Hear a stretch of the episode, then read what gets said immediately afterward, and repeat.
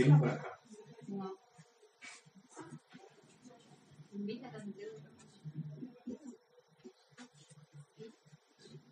Gracias, Señor. Padre, por cada corazón, por cada persona, porque tienes interés en que te conozcamos y conociéndote vivamos mejor. Lejos del ruido del mundo, de las malas noticias y sobre todo con esperanza. Padre, gracias por tu revelación. Queremos aprender, Señor, de tu palabra porque sabemos que es viva. Y la palabra viva es porque produce, porque se manifiesta, porque se materializa, porque por ella vivimos y en ella nos sostenemos. Gracias, Señor. Gracias por tu amor. Que no se diga cosa alguna aquí que no esté de acuerdo a tu voluntad o a tu palabra. Más que a lo que aquí se diga, Señor, podamos ponerlo por práctica. Que nuestro entendimiento vaya a nuestro corazón y en nuestro corazón se convierta en obras. Padre, eres bienvenido. Eres lo más importante en este lugar. Eres el centro, el eje de nuestras vidas. Eres a quien nuestro corazón anhela de verdad, aunque muchas veces no sabemos que ese es el camino. Pero hoy, Padre, lo reconocemos acá, delante de ti y de tu presencia, que anhelamos y que invitamos para que permanezca con nosotros. Y la reunión esta tenga completo sentido, porque tú estás en medio guiándonos, iluminándonos, Señor, y llevándonos al conocimiento perfecto de tu palabra a través de tu Hijo Jesucristo. Amén. Ok, entonces, ya pues, para no seguir con Ezequiel, porque empiezo a hablar y hablar y hablar y hablar de Ezequiel, y, y, son varios capítulos de solo medidas, de un ángel que, que se le, le, sale al encuentro en medio de una visión a, a Ezequiel y lo lleva al monte Sión y comienza a mostrarle desde el ala oriental toda la estructura, cómo se va construyendo el templo, primeramente desde la muralla, las escalinatas, los atrios, hasta el lugar santísimo, con las medidas específicas de cómo va a ser. Las, medidas son en, en, varas y en codos, que eran como las, las dos medidas oficiales. Vamos a, explicar un poco sobre esas medidas. esos números no, son, no están por gratuidad, sino que tienen un significado. ¿Y qué significa ese, ese templo, no? pero dejemos eso para, para, para la charla que sigue. Por el momento vamos a aprovechar que vamos en un continuo de lectura del libro de los proverbios. Estábamos, según me dicen, íbamos en Proverbios capítulo 13. Entonces vamos a, a retrocedernos en el tiempo y a, y a fijarnos en proverbios, a retomar proverbios. Yo no sé para efectos de, de pronto como de las charlas cuando se graban en YouTube, ¿cómo quede eso? ¿Qué haría como Ezequiel los proverbios? No importa, lo, lo, lo, organizamos por nombre. Eh, ok.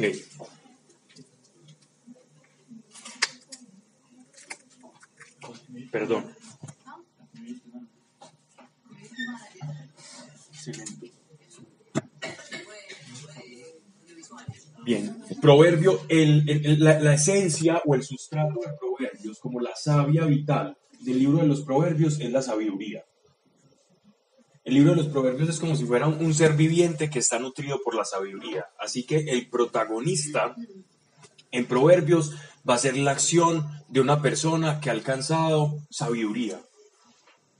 Y la sabiduría es un rasgo espiritual del Señor.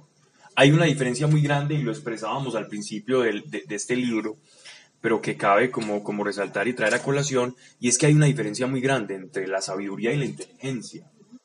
La sabiduría y el coeficiente intelectual no necesariamente tienen que ir de la mano. Puede ser una persona con un coeficiente intelectual altísimo y completamente necio no son cosas que necesariamente van de la mano. O al contrario, el caso contrario. Tú puedes ser muy sabio y tener un coeficiente intelectual no tan alto. O como dice aquí el estimado Daniel, o muy bruto. Que es lo mismo, ¿cierto? En otras palabras.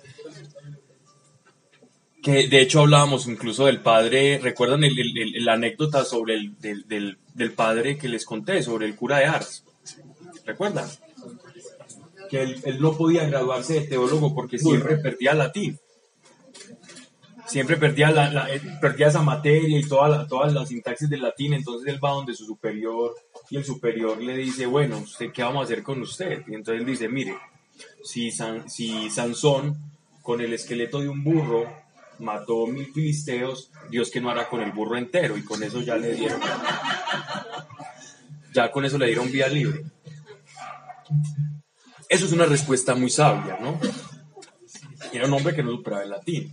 Era un hombre que sabía y conocía la providencia de Dios. Y gracias al, cura de Ars se convirtió toda una población, las cantinas se cerraron. Y la historia, lo, invito a que la lean, es muy bonita. Bien. Entonces, en ese orden de ideas, vamos al capítulo 13, donde se nos va a hablar de, de- también de esta sabiduría, pero personificada por un hijo que es sabio. Dice así, versículo 1. El hijo sabio ama la corrección, pero el petulante no escucha la reprensión.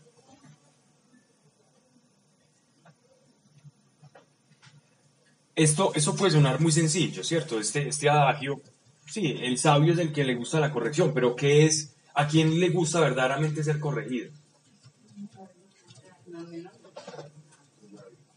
Cuando tú no tienes la razón y alguien te corrige, ¿a quién le gusta que lo corrija? Entonces, ¿qué venimos siendo?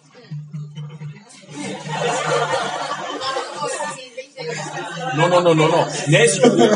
Lo contrario a las- al sabio es el necio. Lo contrario a la inteligencia es el bruto. Si, si el sabio ama la corrección, entonces el necio ama la adulación, que es lo contrario. Entonces, ¿quién ama verdaderamente la corrección? Y estamos hablando, sabio, si yo camino con el Señor, es inevitable que yo toque la, la- las periferias de la sabiduría. Si yo soy hijo de Dios, yo me tengo que encontrar con la sabiduría misma. Yo no puedo ser un creyente y estar aparte de la sabiduría. Son dos cosas que no pueden. Yo no puedo ser un necio y ser creyente al mismo tiempo. Que el creyente puede cometer actos de necedad, sí. Pero mi camino eh, no solamente es la santidad, sino la búsqueda de la sabiduría. Y la búsqueda de la sabiduría, cuando dice la corrección, quiere decir que aquel que es sabio ama por sobre todas las cosas la verdad. Si yo no me molesto por ser corregido, quiere decir que yo no quiero estar en el error. Y si yo no quiero estar en el error, por lo tanto, soy alguien que procuro caminar en la verdad. Y esta verdad se circunscribe no solamente a la verdad en, un juicio, en una circunstancia donde, donde yo esté hablando y alguien me corrige porque de pronto yo tenga mala memoria, no se refiere a esas cosas. Se refiere sobre todo a la verdad interior. También se, aplica a la corrección de Dios, se aplica a la corrección fraterna de nuestros hermanos o a la corrección de otra persona que sea un incrédula, pero que nos esté haciendo caer en cuenta de un error. Aquí lo importante es cuál es esa condición del sabio al amar la corrección, que es un buscador de la verdad. Y la verdad comienza en el interior. Nosotros somos especialistas, somos magos del autoengaño. Somos magos del autoengaño todo el tiempo. Queremos justificar nuestras acciones. Entonces yo tengo un pensamiento malo sobre algo e incluso puedo utilizar las escrituras para, para avalar ese mal pensamiento que tengo sobre alguien. Y quiero estar siempre engañado. Nosotros somos, tenemos esa tendencia o a creernos buenos o por lo contrario, a, que- a creernos que somos muy malos y engañarnos también con eso. O con culpas que no son nuestras. Eso es engaño, eso es no querer ver la verdad. Si nuestro Señor nos dice, y Él es la verdad, que Él ha perdonado todos nuestros pecados, pasados, presentes y aún aquellos que Él ya sabía que íbamos a cometer, y que Él no se acordará de nuestros pecados pasados, y que los pondrá, como dice el profeta Isaías, que para Dios serán como la, así sean como el rojo carmesí, Él va, para Dios, esos pecados del pasado, de aquel que se ha arrepentido son como la blanca lana, que él los pone como si los tirase con una piedra que por el efecto de gravedad, esa piedra comienza a descender hasta el fondo del mar y ya nadie tenga más recuerdo de ella. Si él dice eso y creemos que Dios dice la verdad, ¿por qué aún sentimos culpa de cosas del pasado si decimos que Dios dice la verdad? Entonces a veces ciertas culpas que nos persiguen, que nos acechan, la culpa siempre va encaminada hacia cosas del pasado. Uno no puede sentir culpa de lo que no ha hecho. Entonces, de estas, de, estas culpas, si yo estoy todo el tiempo experimentando esa culpa, quiere decir que yo no estoy caminando en la verdad.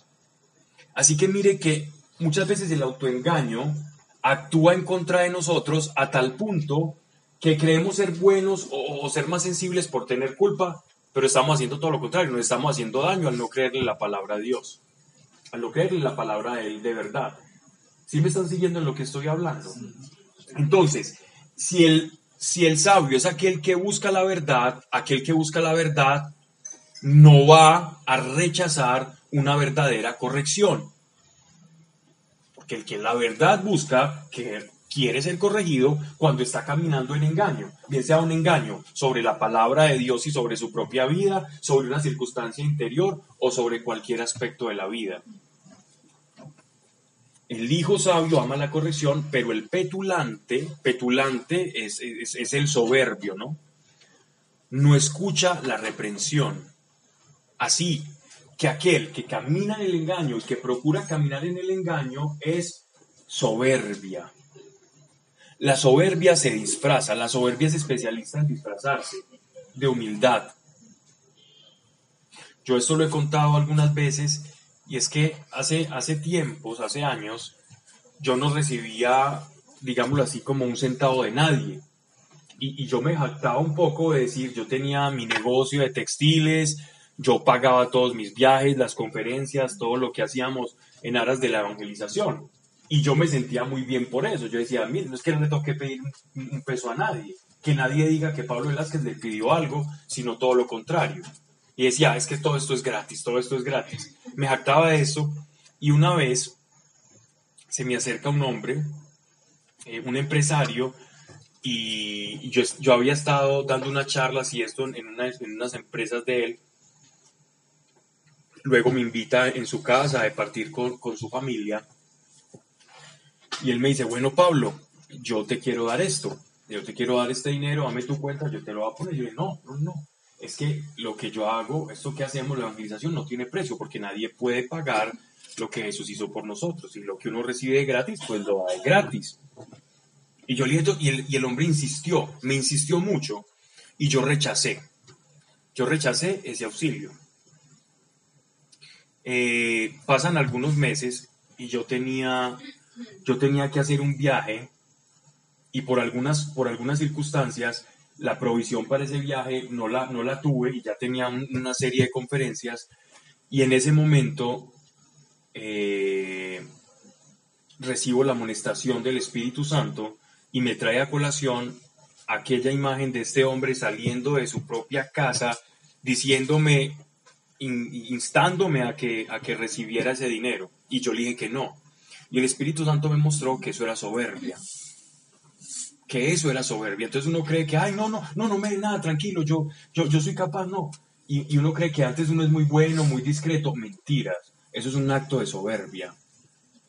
Y la soberbia se sabe disfrazar de humildad y lo sabe hacer muy bien.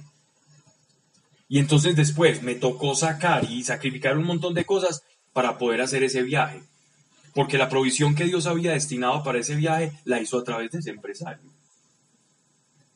Entonces muchas veces podemos incluso privar a una persona de la bendición que es el dar por no recibir. Y cuesta, y a veces cuesta más al soberbio recibir que el dar. El que da dice, no, eso saca la pistola y empieza para arriba, ta, ta, ta, y a repartir. ¿Cierto? No plomo, no, el dinero. Lo digo para los que, las que escuchan de pronto. Pero eh, el recibir, el saber recibir es un acto de humildad. Y cuesta más. Y cuesta más. Si no, preguntémosle a Pedro. Devolvámonos algunos, unos pocos años en el lavatorio de los pies. Que Pedro no dice, increpa a nuestro Señor, dice, no, Señor, no, no, usted, ¿cómo se le ocurre lavarme los pies? Él dice, si no permites que te lave los pies, no tendrás parte en mi reino. Ah, no, señor, láveme hasta la cabeza entera. Y es, pero, pero es lo mismo. Entonces, en un acto aparente de humildad de Pedro, se estaba desvinculando del reino, porque la soberbia se sabe disfrazar de humildad. Y hay que tener mucho cuidado. Para saber es la disfrazada, ¿sí me entiendes? Porque por eso, pues como por no eh, hacerle pues como al otro, si se le está convirtiendo, se siempre lo.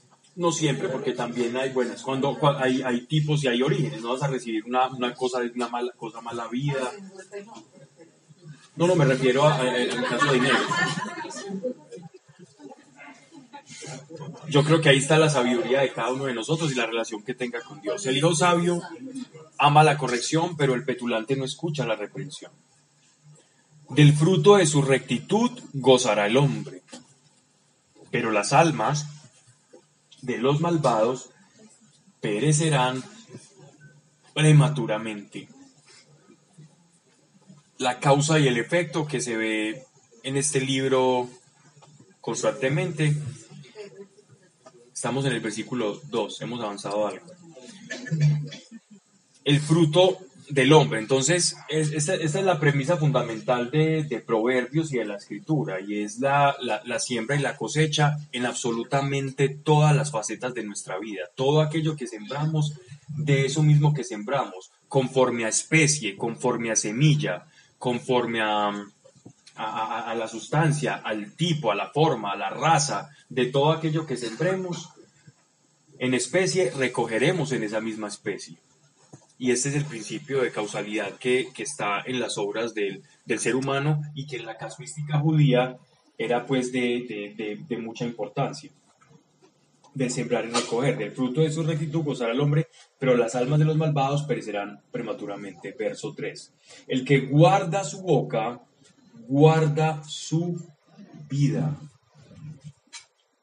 Este pasaje es el origen de la predicación del apóstol Santiago cuando comienza a hablar de la lengua. Recuerden que él hablaba de la lengua como un timonel. La lengua de la persona es como el timonel del barco, que pese a que el timonel o el timón es muy pequeño, puede mover toda, toda la eslora de un, de un de un barco gigantesco. El que guarda su boca, guarda su vida. El que mucho abre los labios, busca ruina. Esto simplemente es un adagio a la prudencia, al control de los labios, al control del prejuicio. Porque toda, cuando nosotros prejuzgamos algo, o sea, cuando hacemos, uno siempre, por naturaleza, todos nosotros los seres humanos, cuando vemos a alguien, hacemos un juicio inconsciente, querámoslo o no. Raza, bueno, raza si se, si se puede entender, porque somos género humano, ¿cierto? Pero, pero hablemos como de, de, de, de fisionomía, de aspecto, de biotipo, etcétera, etcétera, ¿cierto? Etnia. Entonces nosotros ya hacemos un juicio, hombre o mujer, diseccionamos. Eh, blanco, alto, moreno, negro, asiático, australoide, mongoloide, etcétera, etcétera. Sí, sí, mongolodia, es, es que mongolodia. Australoide, mongoloide, tipo, tipo asiático, latino, caucásico, amerindio. Podemos, ya tenemos un prejuicio, ¿cierto? Tenemos unas bases étnicas para hacer, para hacer un juicio. Ahora después viene la vestimenta. Tomamos la vestimenta, entonces ya, ya hacemos un juicio. Pobre, hippie chic, rico. Entonces va- vamos, vamos haciendo el... Sí. Y después cuando habla, entonces hacemos otro juicio. Estamos llenos de prejuicios. Y difícilmente conocemos a una persona por la primera impresión. Muy difícilmente. Muy difícilmente. Pero estamos llenos de prejuicios. Ese prejuicio, mientras esté, mientras sea un prejuicio en el sentido psicológico, natural de la palabra, porque nosotros nos ubicamos en el tiempo y el espacio y conocemos a las personas y las medimos por las formas y todo eso, como un ancla visual, está muy bien. Cuando hacemos un juicio moral sobre una persona sin conocerla, es muy delicado. Y aun si lo hacemos, por favor, guardemos nuestra boca de, de, emitir un juicio sobre esa persona. Si bien ese prejuicio todavía no configura pecado, digámoslo así, desde que no salga de tu boca no va a contaminar. Va a ser como el carro que está quemando aceite pero no está encendido. Entonces nadie está oliendo ese, ese aceite quemado, ¿cierto? O que tiene la empaquetadora de la culata ya completamente sofrita y entonces eso huele a caucho quemado y sale ese humo blanco del exhausto, ¿o no? Ese, cuando, cuando, ocurre todo, cuando ocurre eso, ya, ya empezamos a contaminar y en vez de ser agentes de bendición, estamos siendo agentes de completa maldición para los demás. Y es precisamente eso lo que nos tenemos que guardar. Entonces, dice que el que guarda su boca, guarda su vida. Guarda su vida. O sea, que nuestra vida está en nuestra boca. Cosas que nos ocurren a nosotros están en nuestra boca. En la boca tenemos el poder de bendecir o el poder de maldecir. Hace un año, no, hace menos, hace a finales del año pasado, dimos todo un retiro espiritual que era sobre la fe. Y en, en, la fe, ese está ahí en YouTube, todo el retiro, está como en tres partes. Y en, ese, y en este retiro hablábamos en una de las charlas sobre que uno de los componentes de la fe es la declaración. La, la fe tiene fases. Y, una, y, la última fase de la fe es cuando yo declaro aquello que visualicé, que experimenté y que, y que luego expresé. Y así como tenemos fe para lo bueno, que es la palabra de Dios, que es por, ese, por esa palabra de Dios que viene esa declaración, a veces también podemos tener fe o podemos declarar temores o podemos declarar problemas o inconsistencias que tengamos o prejuicios sobre una persona. Y es sobre eso que versa este versículo cuando dice que en nuestra boca está la vida, por la declaración de nuestra boca. Entonces cuidémonos de declarar o maldecir o esparcir un, aire tóxico de, las personas por un juicio que hacemos a priori sin conocerlos de verdad. E, eso, eso daña mucho. O por un atuendo. Sí. El que mucho abre los labios busca ruina. Otras traducciones dirían no busca ruina, sino que se atrae la ruina. Versículo 4. Desea el aragán, pero no logra nada, mas el alma del diligente se saciará. Esta es una oda a la otra, un adagio a la, a la, a la perseverancia y al trabajo, ¿cierto? Yo creo que esto no tiene explicación, esto hay hasta fábulas, la cigarra y la hormiga, etcétera, etcétera. No creo que haya mucho que complementar allí. El versículo 4. En Nácar Colunga. ¿Te suena muy diferente? Demasiado. Sinonimia nada más. Ok. Si quieren cambio mi versión, pues.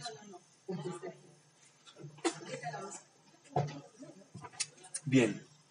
Mas el alma del diligente se saciará. Odia el justo toda palabra mentirosa, pero el impío se deshonra y cubre de vergüenza.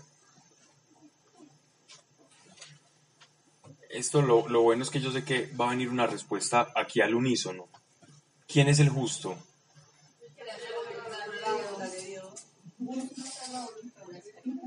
Muy bien. Entonces, quien procura hacer la voluntad de Dios va a detestar, le va a fastidiar la palabra de mentira.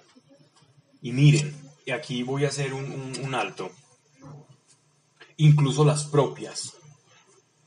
Cuando tú has sido justificado por la sangre del Cordero, es decir, Dios te declara justo, no por tus méritos, sino por los méritos de nuestro Señor Jesucristo, y te llama, tú eres justo. Entonces, dentro de mí comienza a procurar, a, desarrollarse esa, esa búsqueda de la verdad, que es una acción implícita del Espíritu Santo. Todo, en todo buscador de la verdad, o todo aquel que busque la verdad, tiene una acción implícita del Espíritu Santo, incluso los no creyentes que buscan la verdad, como de manera genuina, que no buscan el engaño, que no buscan tener la razón por encima de otra, de otra persona. Aquel buscador que dice, yo quiero la verdad, yo quiero saber si Dios existe o no, pero, pero no tengo pruebas, pero yo quiero saber. Y no de antemano niega la posibilidad de su existencia y sigue buscando. En ese buscador hay una acción implícita del Espíritu Santo que llama y actúa en este mundo a que toda la creación busque eh, eh, y vuelva al Creador. Recuerden cuando le- leíamos por allá el, libre- el libro de los romanos, la carta del apóstol Pablo a los romanos, en unas expresiones que se conocen teológicamente como los ayes del Espíritu, que son gemidos que el Espíritu Santo hace. Hace hay un gemido del Espíritu Santo sobre el creyente, hay un gemido del Espíritu en la misma creación, como si los animales, la creación y todo lo que existe en este planeta estuviera gimiendo y vibrando, esperando el momento de su rede- de redención final, en que, en que el Creador se descubra completamente su plan y que volvamos a estar eh, sintonizados y sincronizados con la voluntad del Creador, del Padre. Es como si el mundo estuviera expectante de eso. Los ángeles están expectantes de que esto ocurra. Nosotros como creyentes aún más estamos esperando por esa redención final en la que nos unamos al Padre que nos llamó y nos redimió. Y entonces, ahí está la acción del Espíritu Santo. Entonces, cuando nosotros venimos con Dios, dentro de nosotros, incluso cuando sale una mentira del propio creyente, el Espíritu Santo nos amonesta y nos sentimos mal. ¿Quién ha dicho una mentira en los últimos 10 años? La puse fácil. La puse fácil. Sí.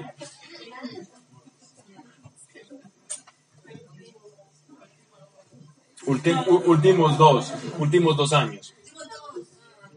No. El que no la, el que no la levante, yo creo que...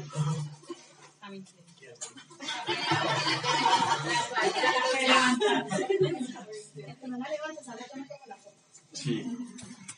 Entonces, el...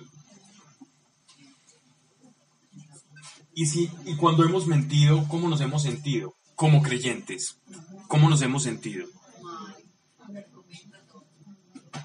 Entonces miren que no significa nunca decir una mentira, significa odiarla. ¿Y yo por qué me siento mal? Porque detesto eso por lo que me siento mal. Correcto. Odia el justo toda palabra mentirosa. Pero el impío se deshonra y cubre de vergüenza. Verso 6. La justicia conserva íntegro al hombre, el pecado subvierte al pecador. Entonces, la integridad está completamente asociada a Dios. La integridad no está asociada a la moral, aunque si bien toda persona que camina bajo el amparo del Altísimo, que camina procurando hacer su voluntad, va inevitablemente a tener un comportamiento moralmente aceptable. Y moralmente aceptable porque es coherente. Entonces, una persona que es justa es coherente. La integridad es el es, es para resumirlo, para sintetizarlo, es la persona que como piensa, siente y como siente, actúa. La integridad es la coherencia. El que es íntegro es coherente. El incoherente no puede ser íntegro. Ese es el tipo de integridad. Entonces, vamos a, va- vamos a poner un ejemplo de incoherencia. Bien, bien, que va como al caso de, digámoslo así, como de, de- de un pensamiento que es muy moderno. Nosotros, yo he conocido personas que, que aseguran o aseveran, y yo sé que ustedes también, ser ateos. Y declaran sobre la inexistencia de Dios. Y más parecen predicadores fanáticos de- del ateísmo que incluso de, de- del deísmo, de, decir que existe algo. Por lo menos uno ve que el agnóstico dice, yo, yo, yo tengo una duda, no sé, no tengo pruebas, pero no puedo afirmar su no existencia. Sería yo demasiado presuntuoso y anticientífico si no tengo, completa, no tengo pruebas. Esa persona puede ser más sincera. Pero vamos al caso de aquel que ha negado la existencia de Dios. Y alguien que se haya declarado ateo. Y esta persona declarada atea, tú la veas escribiendo poesía, cartas de amor a su esposa, diciéndole a sus hijos cómo se tienen que comportar bien, pagando sus impuestos y haciendo, digámoslo así, todo lo humanamente moral de forma correcta. Donaciones a los pobres, un filántropo, y todo. Dice, wow, qué vida la de imitar de esta persona. Pero entonces si uno se acerca y tiene una conversación, que yo la he tenido con personas de, este tipo, y les preguntas, bueno, ¿tú en dónde, en qué basas esa bondad? ¿Por qué le das a los pobres? Si no existe Dios. Es que estés tonto, pues que hay que ser bueno. ¿Y por qué hay que ser bueno? Pero explíqueme de dónde viene esa necesidad suya de bondad. Y me dice, no, no, no hay bueno ni malo, todo es relativo. Y digo, bueno, si no existe Dios, entonces, ¿por qué no actúa usted bajo los principios de, la ley del más fuerte, que debería ser como el, el principio ateo por antonomasia? Es decir, usted aproveche, viva, estafa, estafe, pase bueno, no se sacrifique por los demás, porque no existe nada, no tiene nada que ganar. De hecho, sería más inteligente y más vivo obedecer a la ley natural de la selva, del más fuerte, del, del, refrán paisa de que el vivo vive del bobo. Y ahí usted va a ser un ser superior, naturalmente superior, porque los va a dominar a todos. E, eso es lo que debería ser. Dígame de dónde viene ese principio moral. Entonces empiezan a buscar de dónde viene eso y dicen, no, no, eso es un instinto de conservación social, porque es mejor vivir bueno que, que mal. Es mejor, haciendo esas cosas uno vive mejor. No, usted no vive mejor dándole a un pobre. ¿O acaso usted dando eso está redimiendo algunos sentimientos de culpa? ¿O que está queriendo ganar? Y entonces empiezan a patinar y comienzo a decirles, bueno, y si vos estás, si, si vos estás triste, ¿por qué no te matás? Porque vives una vida que es maluca, vos sabes que te vas a morir algún día y te vas a envejecer y vas a tener achaques, ¿por qué no te matas? Eso es lógico, eso es lógico. Si uno está aburrido en un mundo que no tiene sentido y que somos producto del caos, pues, hombre, durmamos, durmamos, es más bueno estar dormido que aquí afrontando una vida. El mundo, de hecho, es, es hostil al ser humano. Desde que tú naces, el mundo te es hostil como seres humanos, el mundo está en contra nuestra. Saque a un bebecito al aire libre, aquí en un morro y verá cómo sale lleno de picaduras, después infectado, el pobre niño, somos, es hostil a nosotros. Nos tenemos que vestir, tenemos una cantidad de somos demasiado frágiles, nos enfermamos con cualquier cosa. El mundo es como si estuviera en contra de nosotros. Porque, ¿para qué luchar si no existe nada más? No existe una trascendencia. Y terminan es hablando sobre, no, hay que vivir, no importa, yo no juzgo al que se suicida y todo eso, pero no tienen una base para su fundamento moral, porque no quieren aceptar que para poder hablar de moral o de principios morales, tengo que hablar de principios concatenados o encadenados que el uno me vaya llevando hasta alguien, hasta un creador alguien moralmente superior a nosotros al que imitar o del cual se desprende todo principio moral. Eso, por ejemplo, es incoherencia. Entonces, cuando uno escucha, por ejemplo, un marxista ateo hablar de los derechos humanos y los derechos de la mujer y una cantidad de cosas, uno dice, pero ¿dónde sacas eso? ¿Por qué no aprovechas, aprovechamos y, y aplastamos a las mujeres y vivimos más bueno? Hombre, si vos no crees en Dios, ¿para qué te vas a montar un yugo ahí? ¿Por qué no apoyamos a las mujeres como pues, es mejor? eso, es un pensamiento coherente. Quizás me estén viendo mal con lo que estoy diciendo, pero eso es un pensamiento coherente. Si yo no tengo un principio moral superior, entonces el único principio moral que yo tengo es mi propio interés. Soy yo por encima de todo. Y no lo tienen. Eso es una vida incoherente. Porque con su comportamiento están dando la posibilidad de que hay una moral superior y tienen un temor a violentarla. Eso es una vida incoherente, ser ateo y, pre- y- ser moral al mismo tiempo. Eso es una incoherencia. Es más coherente. Es más co- hay una incoherencia, pero es más coherente el que dice, no, no, yo soy mi propia ley, yo hago lo que quiera y paso por este mundo en el hedonismo más obtruso y, y buscando el placer hasta que ya, y si estoy muy aburrido me meto un tiro. Y soy ateo. Ese sería un, un ateo coherente. Ese sí sería un ateo coherente, porque no hay un principio moral que, que lo esté, que esté por encima de su cadena o de su pensamiento. Ese sí sería un agente del caos. Me estoy volviendo muy filosófico, ¿no? Ese sí sería. Ese, ese sí sería, ese sí sería como un verdadero agente del caos. Y sería coherente. Coherente en su caos.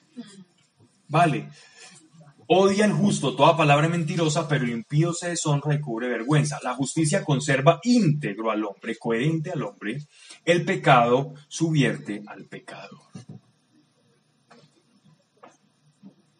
Verso 7. Hay quien se da, hay quien se las da de rico y no tiene nada. Y quien teniendo mucho se hace el pobre. Hmm. ¿Cuál es el ejemplo más grande de esto en las escrituras? ¿Quién dijo eso? Jesucristo. Y se hizo aún inferior a los ángeles. Aún inferior a los ángeles caminó entre nosotros. Dios mismo encarnado habitando un cuerpo, con sus deficiencias, con su fragilidad, inferior a los ángeles. Teniendo mucho, Él se hizo pobre para la riqueza de muchos. Con su pobreza, Él nos hizo ricos a todos nosotros. Hay quien se las da de rico y no tiene nada. Es decir, en la, esa es la riqueza material, pero la pobreza espiritual. Porque la riqueza material es no tener absolutamente nada. Hemos hablado de la posesión. La posesión bíblica si bien va encaminada hacia el, hacia, hacia el obtener bendición y riquezas en esta vida, hay una posesión bíblica que el Señor nos matiza en el Evangelio y es la riqueza del Espíritu. Entonces, de acuerdo a esa riqueza en el Espíritu, vamos a ver cuál es la posesión bíblica. La posesión, hablando en términos legales, respecto de qué verdaderamente me hace a mí un pose- poseedor de algo. Y, la, y lo único que yo puedo tener en esta tierra es todo aquello que yo me pueda llevar de ella. Lo único que me pertenece a mí de esta tierra es lo que yo me pueda llevar. Pensemos aquí entre nosotros, miremos de acá qué nos vamos a poder llevar de esta tierra. Pensemos, meditemos, qué nos vamos a llevar.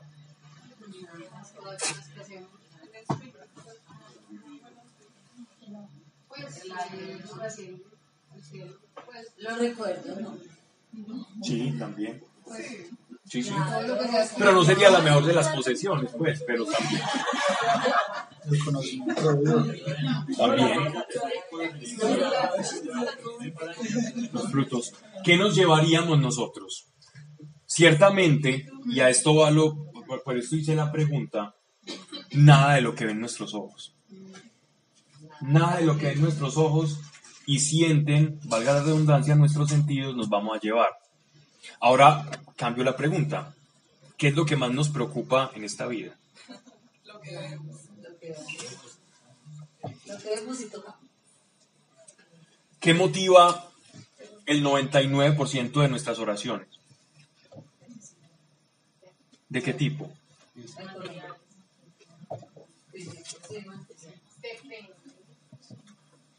Sí, depende, está bien, por eso dijo el 90%.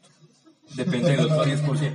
No, eh, el ejercicio, la pregunta simplemente encaminada a que nosotros estamos demasiado en este mundo. Y allí donde está tu tesoro, donde está nuestro corazón. En este. ¿El eslogan de dónde?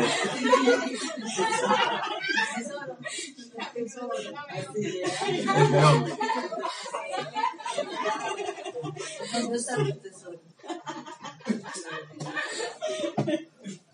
Allí donde está tu tesoro está tu corazón.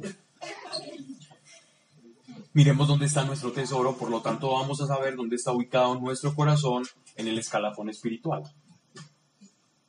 Y ahí ya vamos, no vamos a, nadie nos tiene que decir, solo hagámonos esa pregunta, hagamos la comparación y cotejemos. Estoy más de este lado, estoy más de este lado, ¿qué es lo que más me perturba? Y ahí voy a, y ahí voy a poder hacer una gráfica de dónde estoy yo ubicado en el espíritu. Hay quien se las da de rico y no tiene nada, y quien teniendo mucho se hace el pobre. El rico con sus riquezas puede rescatar la vida, pero el pobre no tiene con qué rescatarse. ¿Quién es el rico acá?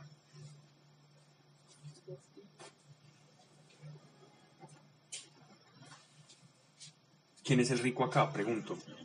En este mundo, En el versículo 8.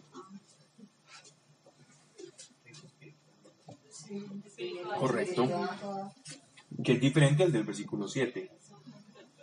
Porque es alguien que se las da. Correcto. Aquí dicen el rico, o sea, el que verdaderamente es rico. Versículo 9. La luz del justo brilla espléndidamente, pero la luz del impío se extinguirá. La soberbia solo ocasiona contiendas. Miren, miren qué relación tan bonita tiene esto con el, con el pasaje anterior donde nos hablan de la persona necia o el que no le gusta la corrección, o sea, el contrario al sabio que ama la corrección, versus el necio que no le gusta la corrección. Decíamos que el necio es soberbio, ¿verdad? Porque no busca la verdad. Entonces, el soberbio es aquel que, que, regocija en su mentira y la hace pasar por encima de los demás, aún sabiendo que está errado, solo por el hecho de no ser controvertido o, o que no le gusta. Entonces, el soberbio, para sostener la mentira, la tiene que defender. Hay dos cosas que pueden hacer a una persona volátil o, digámoslo así, como que sea muy, muy tendiente a las contiendas, a ser peleonera, pues. Hay dos, hay dos razones que subyacen a un peleonero, o que están detrás de un peleonero, de una persona que siempre está en discusiones, que siempre está enfrascada en discusiones. ¿No les ha pasado que uno dice, no, no digan tal cosa porque entonces esta persona te va a contestar y se va a seguir? Y si le volvés a decir, te va a responder tres y cuatro y cuántos pares son tres moscas y va a seguir. De, ellos hemos conocido muchos, que no se les puede decir algo porque empiezan un alegato terrible y unos debates eh, donde ya se empiezan a alterar los sentidos. Estas personas son movidas por dos fuerzas. Una es el temor y la otra fuerza es la soberbia. Generalmente es más la soberbia que el temor, generalmente. Pero son...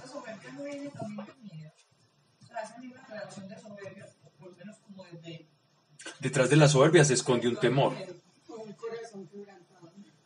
O un corazón que, de hecho, es un corazón quebrantado.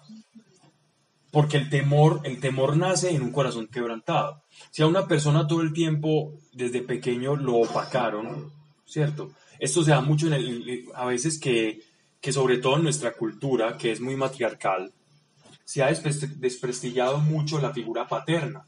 Bien, han escuchado dichos como papá es cualquiera, papá es el que cría, papá es cualquiera. Ni papá es cualquiera, ni mamá es cualquiera. Papá es papá y mamá es mamá, dos figuras que se complementan para el sano desarrollo de un niño. Ante la ausencia de un padre o una madre como nos constituyó el Señor, se, pueden generar fácilmente quebrantos en el corazón, que es de lo que tú estás hablando. Entonces, he notado mucho, y perdónenme si me estoy saliendo un poquito del tema, pero yo creo que vale, personas, por ejemplo, que se, que, se han criado con una figura paterna muy, muy deteriorada entonces es muy posible que comiencen a albergar miedos e inseguridades en ese corazón. Y la manera de- en- en defender ese corazón que es vulnerable es con agresividad. Y se vuelven contestatarios. Eso, eso ocurre mucho. Entonces es muy fácil hacer esa lectura, incluso lejos de lo espiritual, simplemente desde ese corazón como se quebranta y se fractura y comienza a desarrollarse y todo eso. Y para defender esa posición, esa posición de, de temor, entonces necesitan eh, hacer, necesitan compensar esa, esa sensación de fragilidad y la manera de compensarlo es pareciendo siempre tener la razón y marcando posición que aparentemente se ve como un acto soberbio, pero que la raíz o el génesis está en el temor. Por eso nosotros no podemos juzgar, porque quien ve el corazón es el Señor. Es el Señor el que ve el corazón.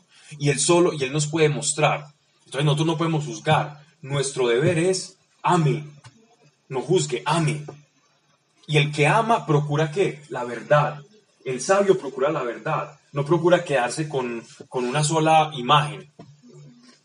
Imagínense ustedes como, como las, cariquetu- las caricaturas que en realidad son una serie de, de, placas que van pasando, de imágenes que van pasando, de fotogramas que van generando como ese efecto ilusorio de movimiento. Y nosotros nos quedamos con la primera imagen del, de- del conejito que se está moviendo ahí en la caricatura y no sabemos qué va a pasar. Así somos nosotros y Dios ve todo el movimiento completo del corazón, de cómo se produjo. Así que nosotros tenemos que ser agentes de la voluntad de Dios y no prejuiciosos que van a incrementar el daño y el mal sobre una persona. De ahí nace, y esto es importante, toda persona que ostente el don de consejo va a tener que ostentar también la capacidad de no ser prejuicioso. Si yo quiero aconsejar bien, tengo que inevitablemente, ineludiblemente que romperme los lentes del prejuicio. Yo no puedo dar un buen consejo si tengo, si soy prejuicioso, porque mi consejo va a estar contaminado por mi prejuicio. Así que tengo que tener completamente y estar abierto a la luz de- del Espíritu Santo. Y el Espíritu Santo muchas veces encuentra un dique, algo, una barrera que no le permite actuar en nosotros para enseñarnos el corazón de una persona cuando estamos en una consejería precisamente por nuestro prejuicio. Entonces por ejemplo, ¿Correcto? ¿Verdad? Esa es la conclusión. No, decía, una cosa es juicio, otra cosa es prejuicio. Prejuicio es cuando yo hago un juicio antes de conocer. ¿Antes de qué? De conocer. Por eso llama prejuicio. Antes de. Juicio es cuando yo conozco y juzgo, ¿no? ¿Mm? No, pero el juicio, cuando hablamos de juicio es que yo tengo ya un panorama, no, no que yo esté sentenciando moralmente a una persona de buena o mala, sino un juicio es un panorama que nos es necesario. Por ejemplo, miren que el apóstol Pablo en una de las cartas, cuando alguien le está hablando sobre una persona que se casa con su madrastra, y entonces él dice, tal caso ya lo juzgué, ¿cierto? ¿Qué quiere decir? Que ya conoció todo el panorama completo y en ese panorama completo él da una sentencia. Sobre tal persona, él da una sentencia, pero obviamente sin prejuicio, sino con conocimiento. Entonces el juicio es diferente al prejuicio. De lo contrario, no tendría ese pretérito ahí. Dice, la soberbia solo ocasiona contiendas. Entonces ya explicamos por qué el corazón del soberbio siempre va a procurar su propia defensa. Pero es sabio quien toma consejo. Es sabio quien toma consejo. Versículo 11. Riqueza hecha de prisa se va. El que poco a poco allega, crece.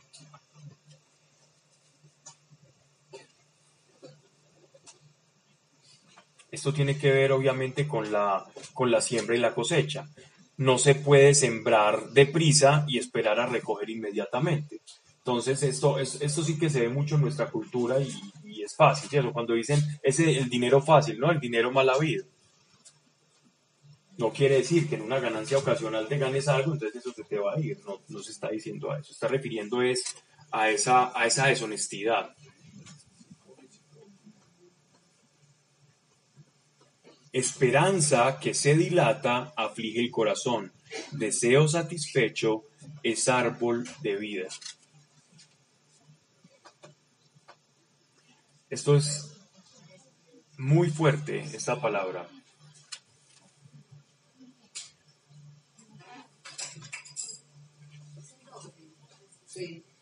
¿Qué concede nuestro Señor? ¿Anhelos o deseos? Bueno, en algunas traducciones dice deseo, en otras dice anhelos. Un anhelo es un deseo. Lo que pasa es que anhelo suena más poético, más espiritual que deseo. Deseo suena a capricho, ¿cierto? Pero es exactamente lo mismo. Pero están muy espirituales según veo. Dios concede los anhelos y deseos de nuestro corazón para quedar en, en- en tablas con, con todas las versiones. El trabajo es entonces conocer qué hay en el corazón, cuál es el, el- el anhelo real de nuestro corazón. Por ahí hay una charla de eso, ¿cierto? Y si no hay, hay que hacerla ya. que es sobre el corazón. Solo busque a ASB, aprender, servir y vivir, y busque a una que habla sobre el corazón. Esa la di yo, por ahí debe estar, por eso me acuerdo. Sí. Exacto. ¿Cómo se llama? No te acordás. No le puso cuidado. No, no sé. Ah, no puedes, si la enfermedad la manda de la luz. Para no, para no extenderme en eso, porque vamos a hablar de qué, qué es, cuál es el contenido del corazón y verdaderamente cómo hallar a la luz de la palabra lo que verdaderamente anhela nuestro corazón. ¿Cierto? Sí, devolvete lo que quieras. En el principio era, era Se llama el poder del mundo interior. Dios, Dios perdón. A Dios le corresponde justificar nuestros pecados. Y nosotros lo excusamos. O pues, excusamos el ¿A qué te referís con justificar? Es que hay una justificación que es, que es la que hace nuestro Señor que nos declara justos por medio de la palabra. Otra es cuando yo los excuso, es decir, cuando yo me utilizar la palabra justificar como excusa, es decir, yo justifico que voy a hacer esto, por ejemplo. ¿A qué te referís? Eh, no, si nosotros, nosotros somos seres pecadores. Perfecto. ¿cierto? Y nosotros como personas podemos ver al prójimo que, que comete cierta, cierto Ya, pecado. ya. A nosotros nos corresponde a esa persona eh, excusarlo, por, por lo que, o sea, excusarlo como por las heridas que lo llevan a ese pecado. Y a Dios sí le corresponde justificar el pecado de él. Juzgarlo. Pues yo sé que Dios no lo juzga, Él es el que juzga, pero Sí. también lo justifica. Es que no entiendo, no entiendo la, cómo estás utilizando la palabra el término justificar.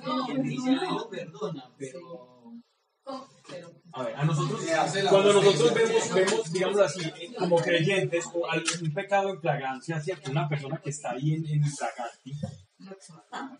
lo exhortamos, ¿cierto? No quiere decir que lo estamos juzgando, le estamos diciendo, hey, mira, te cambias, pero no lo haces quedar mal delante de todo el mundo, ¿cierto?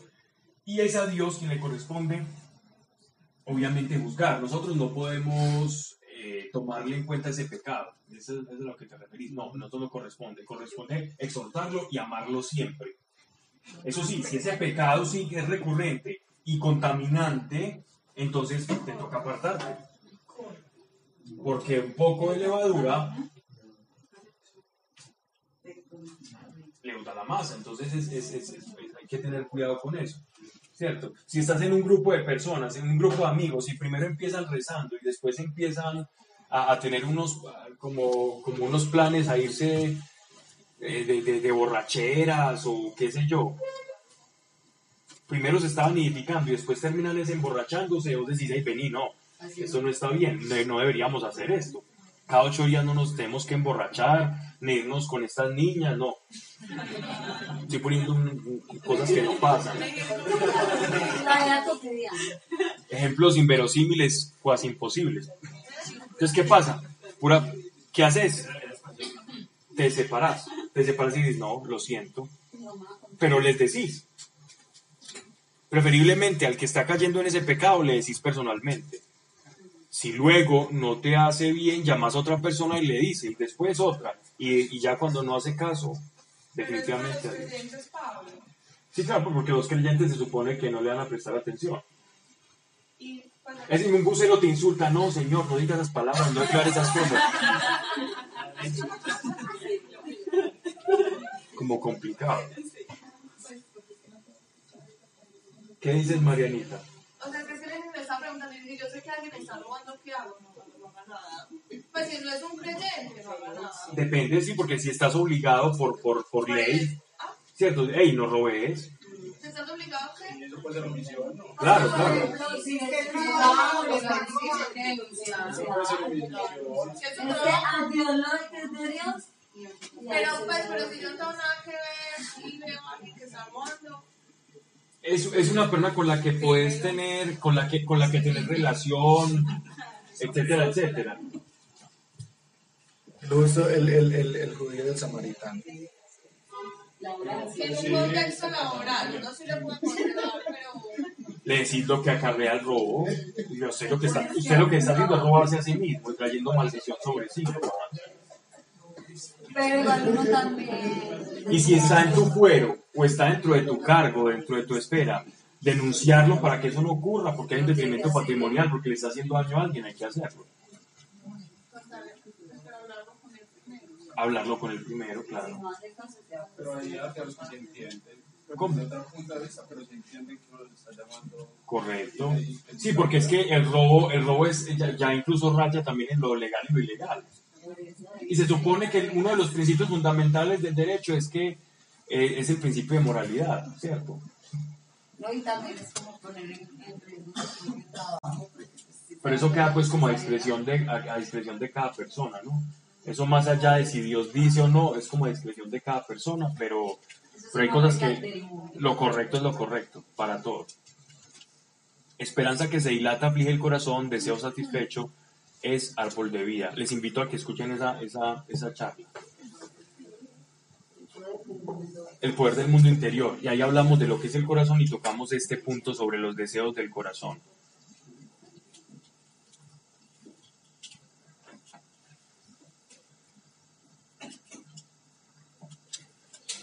El que menosprecia, versículo 13, el mandato perecerá por ello.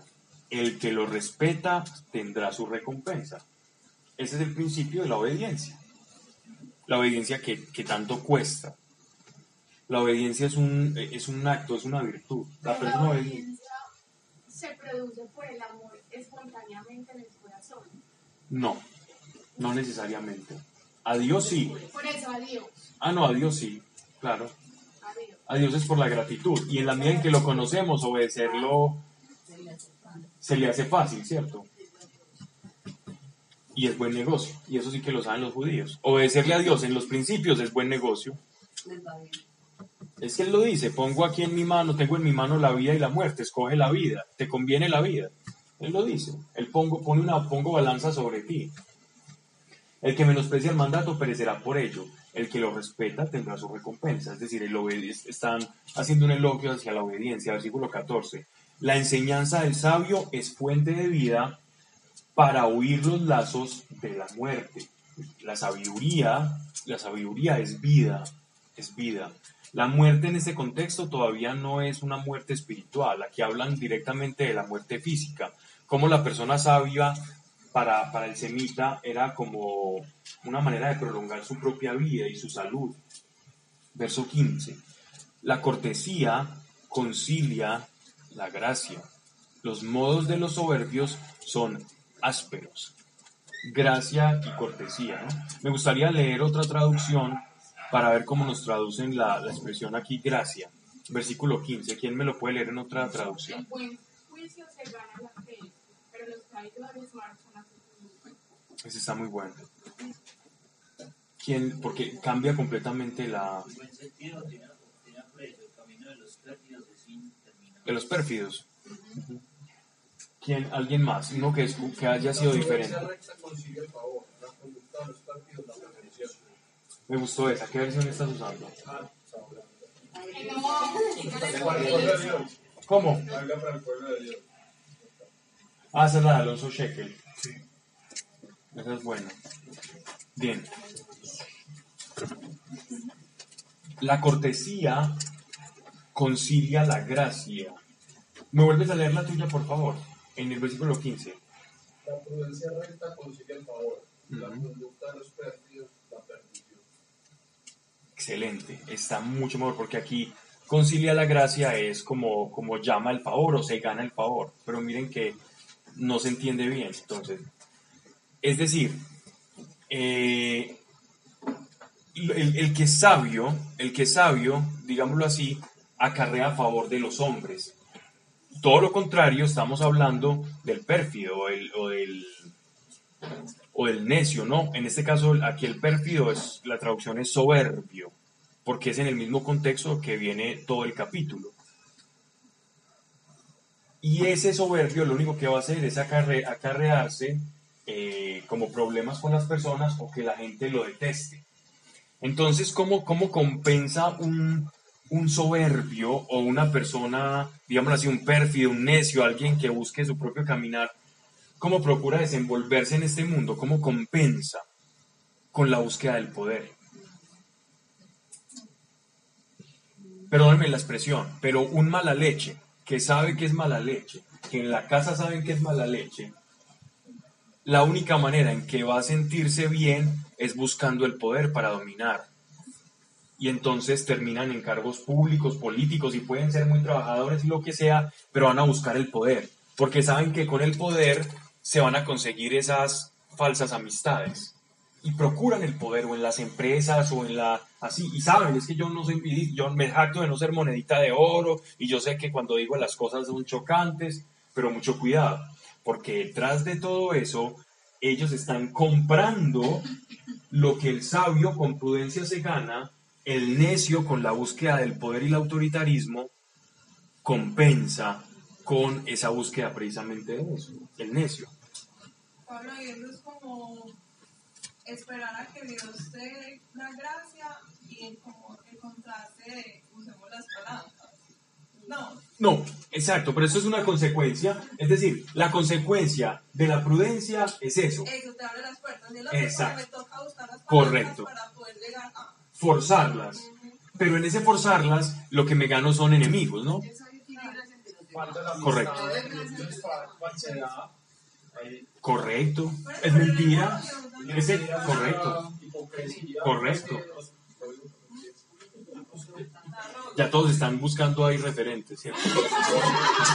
El que más se ríe es el que ya los encontró, que es lo peor. Y si no se ríe es porque los ha padecido. Bueno, versículo 10, versículo 16. El, el cuerdo. Los que se ríen es porque los conocen. Los que no se ríen es porque los han padecido. El cuerdo todo lo hace con conocimiento. El necio va derramando su necedad. Es la consecuencia, es lo que destila de- de- del ser, ¿no? Un mal consejero precipita en la desgracia. Esto es súper delicado, miren.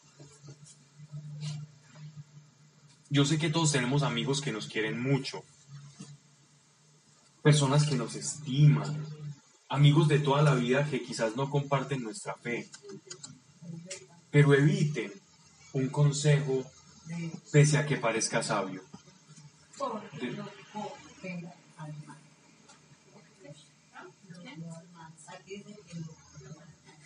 Porque si yo no tengo un principio de Dios que es su palabra y su verdad, entonces, ¿de dónde va a salir el consejo de aquel que me esté aconsejando si nunca, si no va a estar contrastado con la palabra de Dios? No estamos hablando del consejo de una dirección, o venga, dígame por acá, si me meto en este negocio, entonces no le voy a pedir el consejo a una persona que estudió. en- No, no, no. Estamos hablando de las cosas de la vida, las cosas del corazón, las cosas del interior, que involucran eh, valoraciones morales, espirituales, decisiones trascendentes. No dejemos o no prostituyamos en personas que no han sido tocadas por la verdad y que no creen que es la verdad en cosas trascendentales de nuestra vida. Porque he visto creyentes, he visto personas llenas del Espíritu que delegan por situaciones muy embarazosas de su vida, eh, en, las que están obnubilados, no, no, no pueden pensar, delegan en el consejo de una persona muy bien intencionada y después terminan en cosas terribles. Y es muy frecuente las veces que, he visto esto. No, sepárese de tal persona, es que es, es esto, esto y por lo cual, o haga esto, no, no, no se le ocurra, ni lo vaya a perdonar a esta persona, no, vea, el que la hace una vez, la hace dos, cosas, todo ese tipo de, de consejos. Tengamos mucho cuidado de quién los recibimos. Porque no lo estoy diciendo yo, simplemente yo estoy aquí haciendo una pequeña traducción. Es verdad. Alguien habló. Reciben consejos del mundo y van en contravía Un mal consejero precipita la desgracia. ¿Qué es desgracia? Es des, sin favor. Desgracia es sin favor. O sea, no, no tengo, no tengo como ahorros para recibir favor, ¿no? Como no, usted que me acaba de decir, Escucha. Ya, ya no me des consejos tú, ya tú no. Eso sería un acto muy imprudente. Sería, sería escuchar más bien, pero, pero no decirle nada. Cerebro flotante, me gusta eso. ¿Habían escuchado alguna vez eso del cerebro flotante? La camisa con las genialidades del sombrero.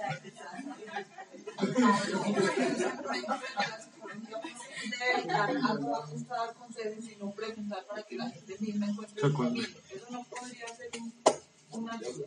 Nos. Eso, eso, es, eso, eso es pura terapia humanista. La persona, el darse cuenta de. Sí. Eso es pura terapia humanista y es, es, es muy bonita. De hecho, es, es, va- es muy acorde a como a que la misma persona que se conoce o a procurar que la persona se conozca a sí misma. Y ese es el principio de la sanación interior. En psicología humanista, ¿cierto? Pero si tú tienes eso y tienes al espíritu, entonces es una bomba. Una bomba para bien, pues. Es decir, es-. Bien. Otra cosa ya sería, eh, incluso hasta el, hasta el mismo psicoanálisis, entre comillas, parte de un principio similar, ¿cierto?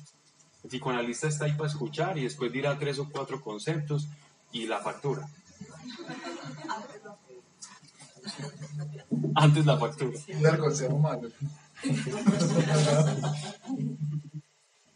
Dice,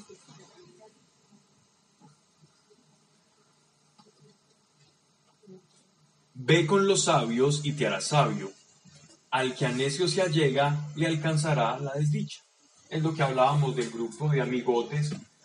No, es que yo, yo los quiero mucho, no importa, es que uno no puede ser fanático. Ok, vaya, no sea fanático, vaya con ellos y siga recibiendo los consejos, siga recibiendo y escuchando y como la fe viene por el oír, y el oír para algunos casos la palabra de Dios y para otros casos la palabra del mundo y a ver a quién le cree más.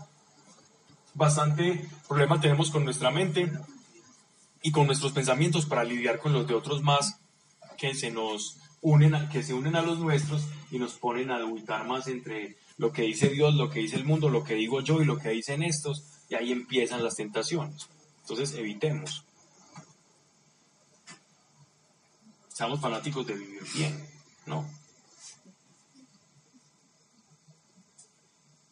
Versículo 21, ya vamos avanzando. Por eso les digo. 17, pero yo ya estaba en el 17.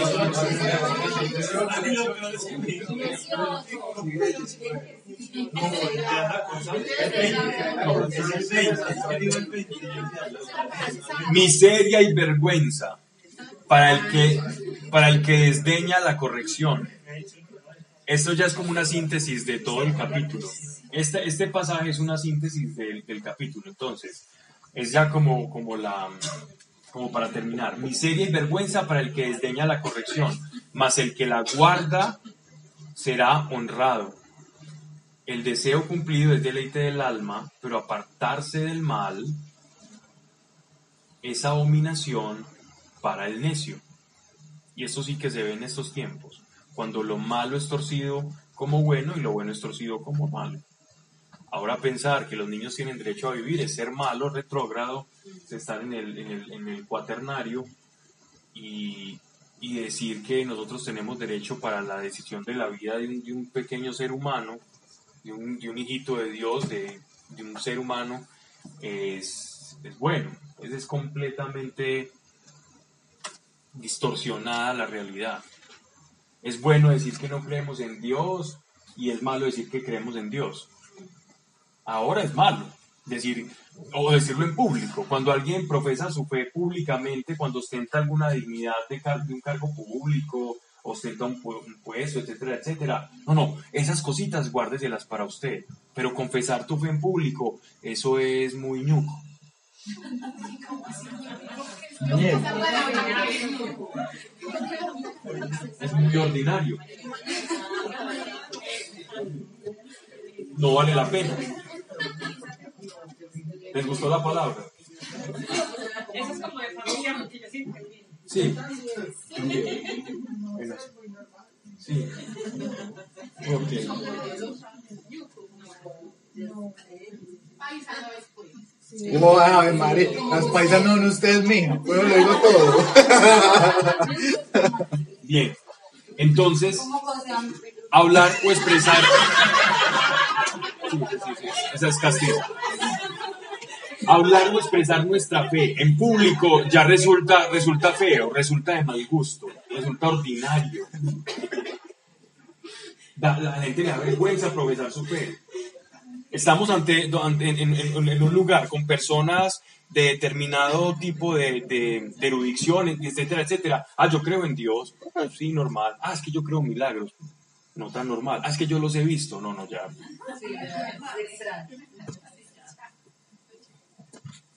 Nos avergonzamos de nuestro Señor. ¿Y qué dice Él? Se avergüence, yo prefiero quedar mal con todos, pero quedar bien con Dios. Una vez le preguntaban a alguien, venga, era un candidato hace tiempos que iba a ser presidente de una nación.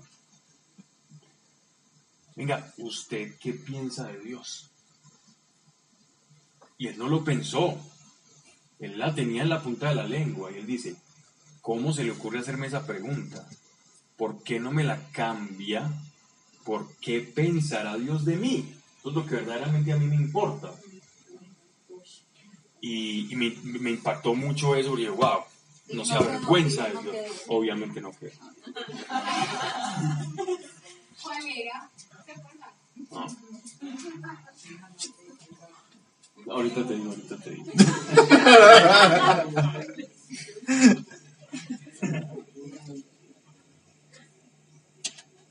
Ve con los sabios y te harás sabio. Al que eso se allega alcanzará la desdicha. Caminemos en coinonía, amistad entre, entre, entre, entre los que procuran hacer la voluntad del Señor. De verdad, vas a crecer. Vas a crecer. Te juntas con otras, otros calaveras, otras lacras y peor, nos paria o nos ocupa y ahí quedas. Alguien me decía en estos días, una, pues, un amigo de la empresa que, que él me decía que cuando iba al grupo, él sentía algo muy diferente a lo que sentía en otras partes. Entonces es muy bacano escuchar como. Alguien nuevo. Sí. Ujú. Mire, cuando llego a la casa me siento como en paz, siento como una tranquilidad diferente. Y me qué bacano montarme con esas personas que comparten cosas diferentes, cosas buenas. Y uno me. Fíjale, por el momento estamos, por el momento te vas a sentir bien mientras estamos acá. Eso sí, estamos luchando todavía que te sientas así cuando estemos viendo un partido de fútbol. Y sintas lo mismo, ahí ya estamos bien. Pero es correcto. Es, es, es eso mismo que estás diciendo, es la personificación o ejemplificación perfecta de, de allegarse a personas que estén procurando la verdad interior y exterior. Y toda persona, todo hijo de Dios debe buscar la verdad. Ante todo buscar la verdad. Así el mundo le parezca ñuca. Verso 21. Al pecador le persigue la desventura, pero el justo será bien retribuido. Al pecador le persigue la desventura, pero el justo será bien retribuido. A veces las apariencias engañan. Y entonces utilizamos el libro del santo y el paciente Job como mire cómo le puedes llamar al creyente y cómo le va. Y tenemos una especie de predicación de la resignación. Predicamos que cuando llegamos al Evangelio nos pasa lo peor. Usted lleva el Evangelio, ay, mira lo que le espera. No, es una buena noticia, no es una mala noticia. Las apariencias engañan. El que busca a Dios de todo corazón, aun a pesar de que las personas vean que pasan cosas, en el interior de ese verdadero Hijo de Dios están pasando cosas impresionantes. No nos dejemos llevar por las apariencias. Todo verdadero Hijo de Dios está en un estilo de vida diferente. O a veces somos hijos de Dios, pero estamos aislados. Entonces somos hijos de Dios, no estamos en la casa, durmiendo en la cama, sino que estamos en el cuarto útil, en el cuarto inútil del, apartamento del Señor. Y aún seguimos siendo hijos, pero no estamos aprovechando las cosas y los bienes de la casa del Padre. Es mejor ser hijos conchudos y sacones que ser hijos aislados y pródigos, que la estemos pasando mal por fuera de la casa del Padre. Aunque en este mundo tendremos sufrimiento también, pero al pecador le persigue la desventura. La desventura es eh, ventura, es como, como propósito, como designio, como el, el devenir de una persona.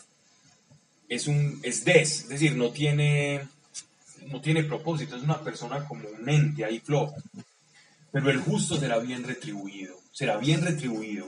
La palabra retribuido apunta hacia el futuro. Así que pese a que en ciertos momentos no que tú te consideres justo porque has sido justificado efectivamente por la sangre del cordero y tú digas, wow, en estos momentos, en, en esta etapa de mi vida, yo no voy a esa retribución. Él dice, pero el justo será bien retribuido. Esto es una promesa, el justo será bien retribuido. Pablo, qué pena. Del cuarto. ¿Del qué, perdón? Ah, perdón, es decir, que tú vivas en la casa, en la casa de un padre, ¿cierto? Tú tienes tu casita, vives, vives con el papá, el papá Dios, y tú eres su hija predilecta, y tú decides eh, no dormir en tu cuarto de la hija del rey y te vas a, a- dormir en el cuarto útil de la casa, en el cuarto de los despojos. Sigues siendo hija, pero estás viviendo mal. Porque no aprovechas los beneficios de la casa del Padre. Entonces muchas veces nosotros estamos viviendo mal porque no conocemos a Dios, no conocemos sus beneficios o no creemos sus beneficios o estamos creyendo mal o cosas malas o cosas aún o falsas promesas del pasado. También eso puede pasar. Hay personas que esperan en promesas que no las ha dado Dios y por eso se frustran en su corazón. Sí. El hombre de bien será heredado por los hijos de sus hijos. La hacienda del pecador está reservada para el justo. Esta palabra tiene doble filo. El hombre bien será heredado por los hijos de sus hijos, es decir, la herencia del justo permanecerá en su, en su dinastía, en su propia casa. Ya, será protegida en su propia casa. Pero la herencia de los impíos, de los que consiguen el dinero mal habido, será despilfarrada por personas X y Y y no quedará en su propia dinastía. Y hay un ejemplo muy común para esto. Si nos vamos a ver todo el dinero del narcotráfico, ¿cómo terminan? Yo conocí a una persona que fue, entre comillas, heredera de uno de los capos de acá del cártel de Medellín y no tenía nada. Lo único que tenía era persecución en todas partes casi que hasta el punto de quererse cambiar el apellido y tener que, que no pueden salir del país sin que le, que le cayera la DEA. Era horrible. Lo único que heredó de su papá no fue la fortuna del impío, porque no la tuvo, sino toda la desdicha que le alcanzó a cobijar. Es más o menos lo que, lo que está diciendo acá. Entonces, en cambio, la hacienda del justo será de generación en generación. Y hay muchas, hay grandes empresas que han sido empresas de personas muy honestas, muy piadosas, que incluso siguen como eslabones familiares y cadenas, dinastía tras dinastía, y así siguen creciendo la empresa. Un ejemplo, los Ferrero Rocher. Si no conocen la historia de Fray Rocher, los invito a que la vean, que es muy bonita. Y de cómo esa empresa crece y gran parte de, de- lo producido lo donan. Y es bien interesante y siguen siendo prosperados. Eso por poner un ejemplo. Pero hay otros que dicen, ah, el dinero del injusto va a pasar a ser del justo. Entonces llega por allá un narcotraficante y te llama, vení, ora por mí. Ahí te dejo unos milloncitos. Y uno dice, claro, esto es bíblico. El dinero del injusto pasará al piadoso. Mucho cuidado. Y les digo porque eso pasa, suena gracioso, pero pasa. A mí me ha pasado. Pero para eso es malo recibirlo. Sí, ahí no es soberbia, ahí, ahí es, en ese caso no es, no es soberbia, no. No, no. Sabe la sangre que produjo eso, sabe la sangre que produjo eso y de dónde proviene y es un dinero maldito, ¿cierto? A menos que Dios de una forma especial lo transfiera, a menos que Dios de una forma especial lo transfiera, ¿cierto? Especial. Que no sea la misma persona que produjo eso la que esté haciéndolo. Esa sería una manera especial.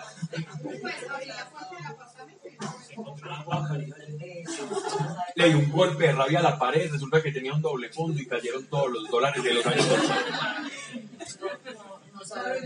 Yo para qué tengo este dedo pequeño, el. Bien. Pero, pero esto ha pasado mucho. Les cuento, esto pasa mucho en las iglesias. Muchas iglesias de diferentes, denomi- de diferentes denominaciones se han nutrido lamentablemente de donaciones de dineros manchados de sangre. Todo. De todo dinero corrupto y manchado.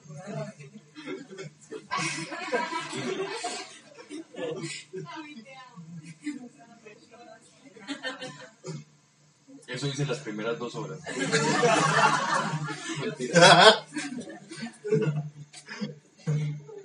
Lo que rotura al pobre da pan en abundancia. Necesito que alguien me lo lea en otra traducción. Pablo, tampoco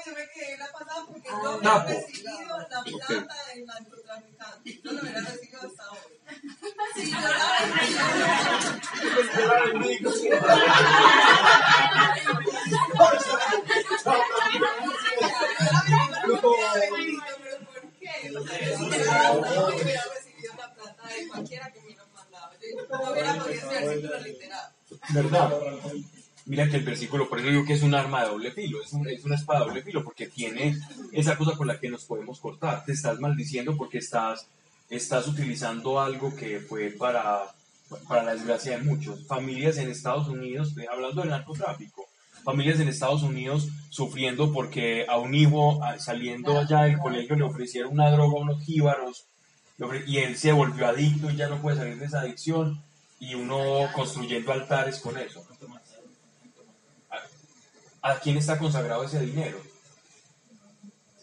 No vamos a saber todo el dinero de dónde viene, salvo ocasiones excepcionales donde Dios mismo sea el que desprende a ese impío de ese dinero, que es lo que está diciendo acá, pero es Dios quien lo hace.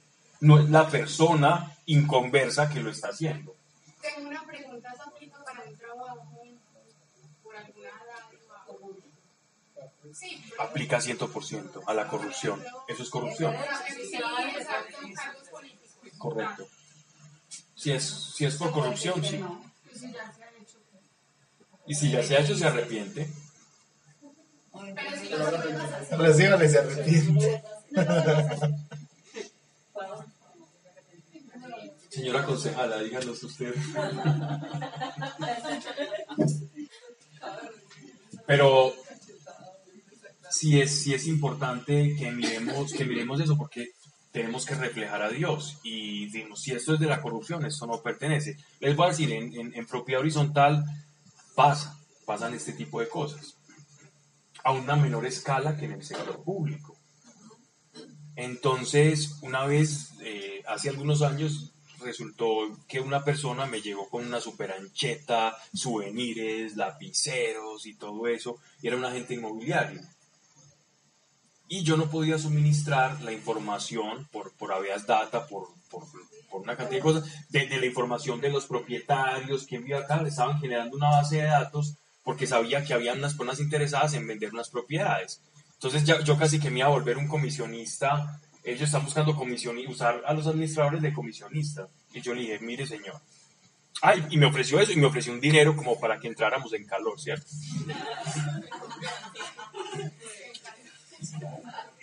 Pues me dice, no, mire, esto es muy bueno, esto es con las administraciones, esto es como un regalo de, de tal y tal entidad y todo eso. Nosotros pertenecemos a la lonja y, y, y aquí como en cooperación entre amigos. Le dije, mire señor,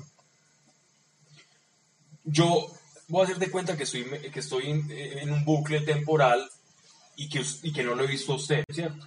Que no veo eso que me está regalando, esos lapiceros y eso que me está trayendo. Voy a hacer de cuenta como si hubiera quedado en ese bucle temporal y en estos 10 minutos usted nunca hubiera ingresado a esta oficina. Y el tipo me diría, este tipo que me está diciendo.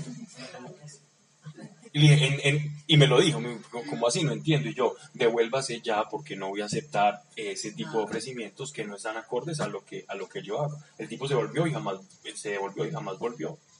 Entonces, ante, y ante ese tipo de cosas, eso es lo que nosotros debemos hacer. Eh, Para mí eso era muy fácil porque era una tontería y tampoco era algo muy significativo. Pero no podemos reflejar a Dios y hacer eso. No podemos. Coherencia. Si lo hemos hecho, si lo hacemos en mayor o menor, en menor medida, pues Señor, perdónenos y la próxima no lo haré. Y listo. Y arrepentimiento de verdad. En el sector público es muy difícil hacer eso, pero ahí es donde, en la dificultad, la verdad, está el valor y lo que va a crecer tu corazón.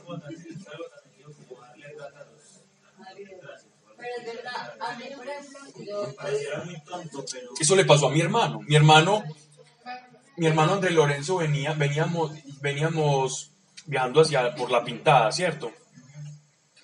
Y, y Andrés venía en su Fórmula 1 Chevrolet de 1500 centímetros cúbicos, y arriado pasándose al- las tractomulas, ¿cierto? Y se le acercó y él estaba muy, él tiene el mismo problema que yo, que cuando vemos un, un policía de tránsito nos toca recitar todo el evangelio porque yo no sé qué me produce ese, ese, ese traje, ¿cierto? Y no es nada bueno, pues. No es un fetiche, no me produce nada bueno. Y el problema, entonces, que él, le pasa, pero como que es más respondón, y se le enojó al policía, entonces el policía le dijo, bueno, entonces dígame qué hacemos. Como, como dejando ese, ese, interludio, ese, ese lapso para, venga, un la mano, como se dice vulgarmente. Y mi hermano dijo, no, yo, yo pago la multa, yo cometí la infracción, yo la pago. Y así es que debe ser, la cometiste y entonces pagas tu multa. No tienes que, que hacer eso, participar de esa corrupción y seguir incrementándola, ¿no?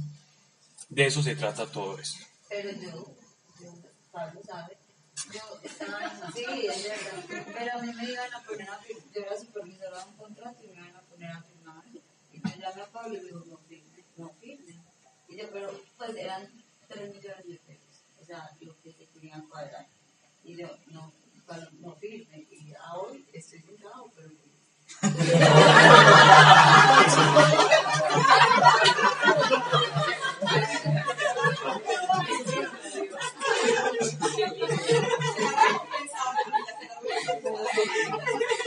Y cuando me iba a ir, todo el mundo me decía, usted, pues, o sea, ante, ante, hasta la misma gente decía, nadie tiene, pues se dieron cuenta. Y, y, y, pues yo salí contenta conmigo misma. Sí, más que tranquilidad. Y después, bueno, y ya, No siempre la recompensa es inmediata.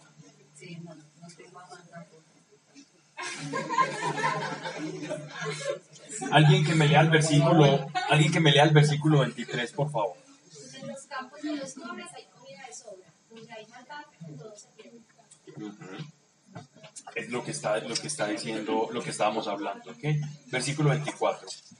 Odia a su hijo el que da paz la vara. Odia a su hijo el que da paz la vara. Esa es la vara de castigo, pero entonces vamos, vamos a leer en otra traducción.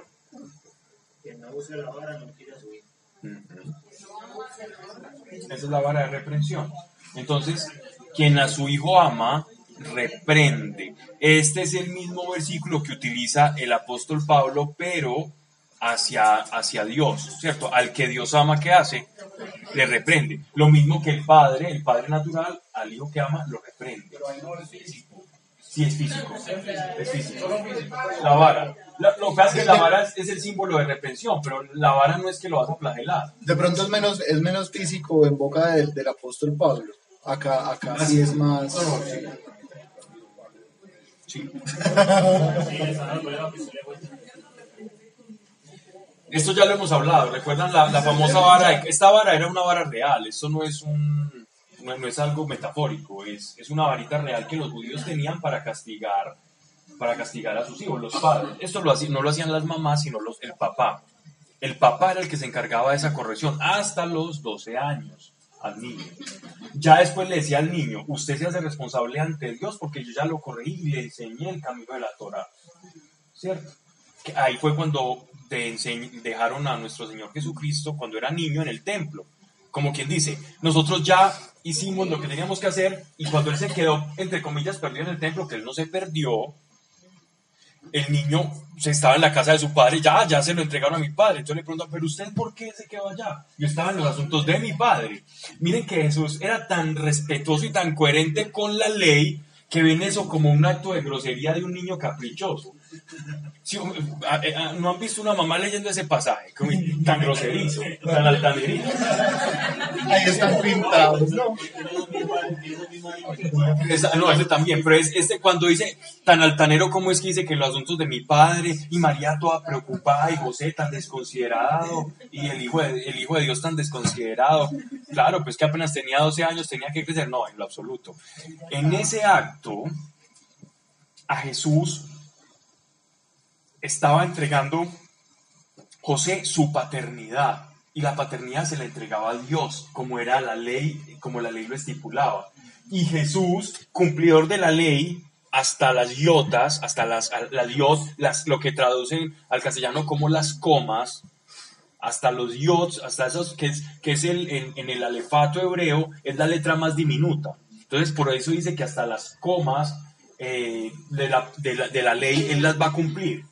Él cumplió la ley y él estaba en los asuntos de su padre. Ya, ya su padre no era José, era el padre, era Dios. Él estaba en sus asuntos. Pero, pero nosotros lo entendemos desde un punto de vista demasiado consuetudinario, demasiado de la costumbre humana, y él estaba metido en su propósito, completamente muy diferente a, a- a lo que era una familia tradicional. Si ven la perspectiva, cómo cambia. Dice, odia a su hijo el que da paz a la vara. Aquí, lo que pasa es que aquí está expresado casi que si uno no sabe qué es la vara de castigos, esto es in- ininteligible. O sea, odia a su hijo, o sea, no ama a su hijo el que da paz a la vara, el que no, golpea y corrige. ¿Cierto? Golpea no es, un, no es un acto violento. Ellos tienen una varita donde normalmente los niños ponen la espalda y el papá le pregunta, ¿sabes en qué te equivocaste? Y el niño judío dice, sí, porque ya conoce de antemano los rectos caminos. El niño, sí, me equivoqué en esto. Conozco una chica, una niña, que fue criada con esos principios y con la varita. Y, ahora- y- es una persona excepcional. Hace poquito estuve almorzando con alguien que es el, que es el papá, que, que le enseñó así, y es impresionante. Es impresionante, es un, es un deje de virtudes esa, esa niña. Y ella hacía, ella a los, hasta los 15 años, le decía al papá, papá, me equivoqué, y iba y tomaba la varita. Y el papá, y el papá con la lágrima acá, y ella decía, papá, me equivoqué, te dije que iba a llegar a esta hora y llegué a esta. Y él ni siquiera, no, tranquila hija, y ella, y ella lo pedía, porque ella, ella decía, yo soy lo que soy gracias a la corrección de mi papá. Y el papá pues no, no la flagelaba, pues, no le, no le sacaba sangre. Pero, pero siempre le decía, ¿sabes en qué te equivocaste? Y ella decía que sí. Y como símbolo de esa equivocación era la vara. ¿Ya? Es una tradición judía muy bonita, pero que tiene que ver con la corrección y la reprensión de los hijos. Es mejor corregir. Eso de que mi papá es mi mejor, los papás mejor amigos, sí, mejor amigos sí, pero, pero que corrige, ¿cierto? Que el mejor amigo no corrige, el mejor amigo es una alcahueta. Papá tiene que corregir. Ser el mejor amigo sí, pero, pero primero papá y después amigo. Primero es papá y después es amigo. Y sin rabia.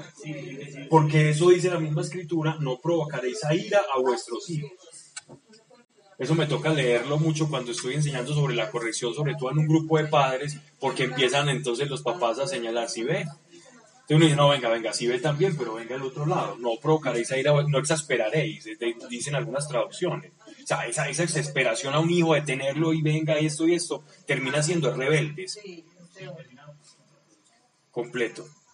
El que le ama se apresura a corregirle. Palabras que, de las cuales hace eco el apóstol Pablo para hablar sobre la paternidad de Dios. El justo tiene pan a saciedad, pero el vientre del impío hambreará. la causa y el efecto de, la impiedad, ¿no? Versículo, capítulo 14.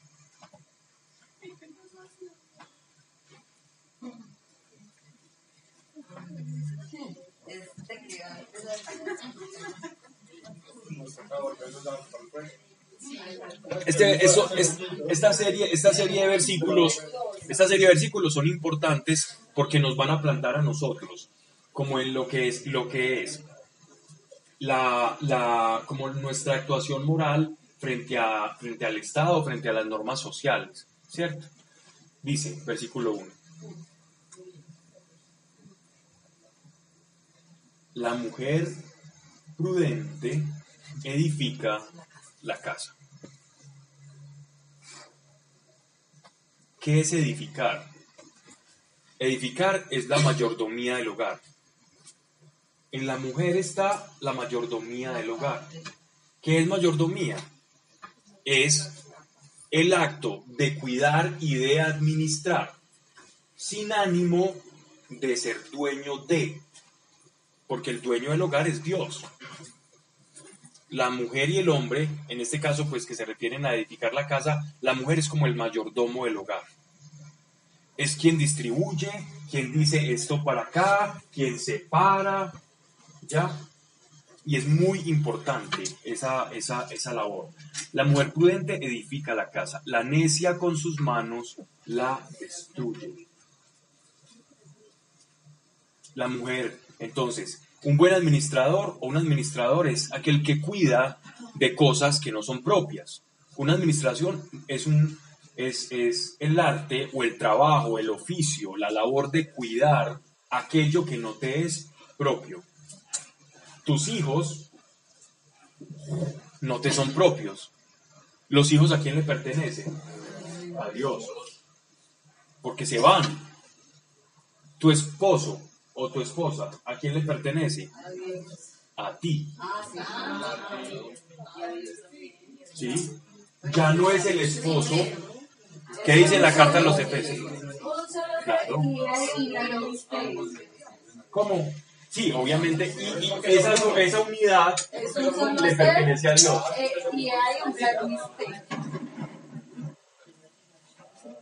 ¿Le pertenece a Dios? Sí.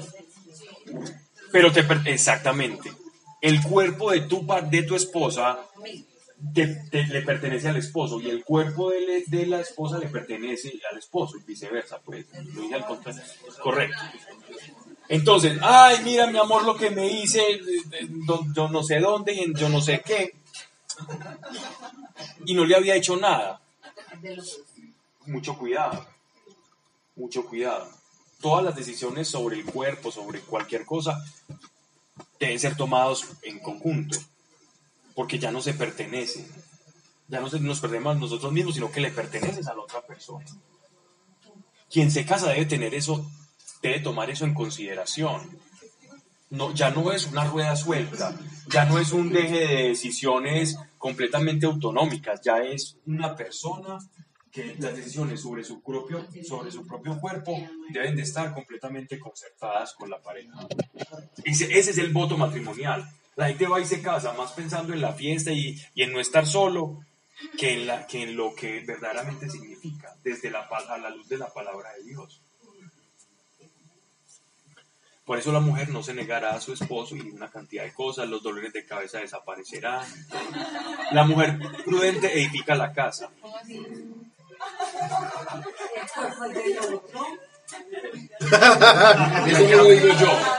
Eso es un pequeño chascarrillo que utilizo, pero eso es simplemente, simplemente lo que dice la palabra, lo que eso está diciendo la palabra. Yo no estoy diciendo nada por mi propia cuenta.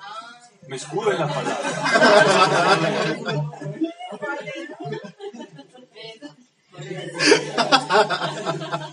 La mujer prudente edifica la casa, la necia con sus manos la destruye. El que anda en rectitud teme a Dios. El que va por sendas tortuosas le desprecia. El que anda en rectitud teme a Dios. El que va por sendas tortuosas le desprecia. La rectitud es la coherencia. En la boca del necio está la vara de la soberbia. Mas los labios del, del sabio son su guarda. Sin bueyes el granero está vacío. Todas estas, todas estas sentencias son con base a la mayordomía y al buen uso y manejo de, de, así, de la administración de nuestras vidas en orden a la casa, a la religión y al Estado. Sin bueyes el granero está vacío. Por la fuerza del buey hay pan en abundancia.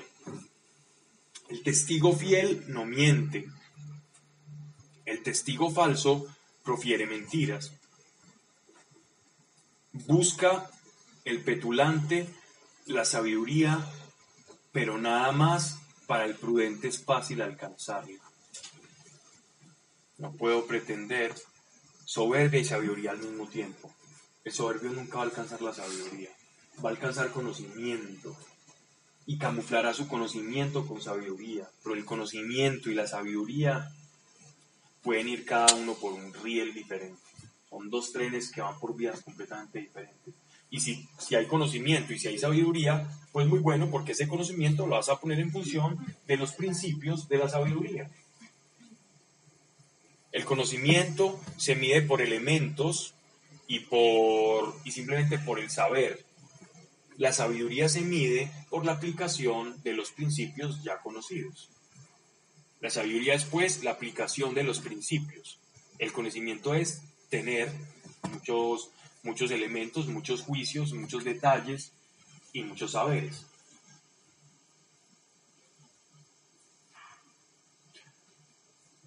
Verso 7. Apártate del necio, pues no hallarás labios de ciencia. Aquí la palabra ciencia no es que un necio no pueda ser un científico, no pueda... No. Aquí no, aquí la palabra ciencia es conocimiento de Dios, conocimiento trascendente. La verdadera ciencia o gnosis de, de, de, del, del griego es el conocimiento de la vida, ese conocimiento de la vida. En los necios no lo vas a hallar. La ciencia del cuerdo está en conocer su camino. Al necio le engaña su necedad. Ese es el, están hablando sobre el conocimiento de nosotros mismos. Eso vuelvo y hago la cuña, está para el poder del mundo interior que habla específicamente de eso. Verso 9. El necio desprecia el pecado. Entre los justos habita la benevolencia. Necesito otra traducción porque acá la hacen, aquí está puesto a la inversa, ¿no? El necio se burla del pecado. Exacto. Entre los hombres rectos está la benevolencia. Sí, porque aquí la palabra está transliterada de desprecio, es como, como hacer desprecio de algo, ¿no? Pero despreciar el pecado se puede entender como algo bueno. Yo desprecio el pecado, eso es como un acto bueno, pero la, la, la traducción, digamos así, correcta es esa. Aquí en, en, en, Proverbios esta traducción no está probando figura. Entonces el necio burla o se desprecia, se burla de, de esto. ¿no? Entre los justos habita la benevolencia. El corazón conoce sus amarguras, pero en sus alegrías no tiene parte el extraño. ¿Qué entienden de eso? Leamos otra traducción. Sí. El corazón conoce sus amarguras, pero en sus alegrías no tiene parte el extraño.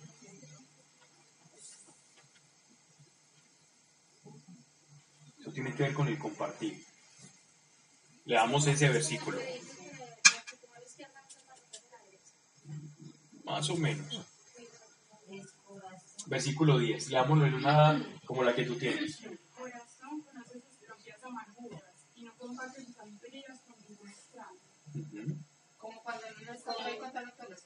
Cuando uno es, guardado, es prudente. ¿O no? El extraño es una persona para la fe.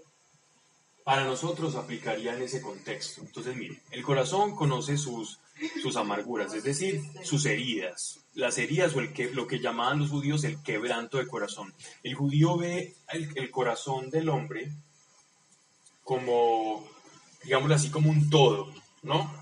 Como un todo del cual se desprende la manera en que nos comportamos. Ese todo o ese corazón puede estar fracturado o fragmentado. ¿Qué fragmenta un corazón? Un corazón se fractura o se fragmenta por heridas que va, que va recibiendo. Y ese corazón, que debe ser uno, se fractura, por ejemplo, con una herida del pasado. Voy a poner casos violentos. Una violación, por ejemplo, fractura el corazón. Una persona que te haya dicho una palabra en tu infancia muy brusca sobre, sobre algo de, de- de tu destino o porque te equivocaste en algo y te hayan sentenciado. Eso fractura el corazón.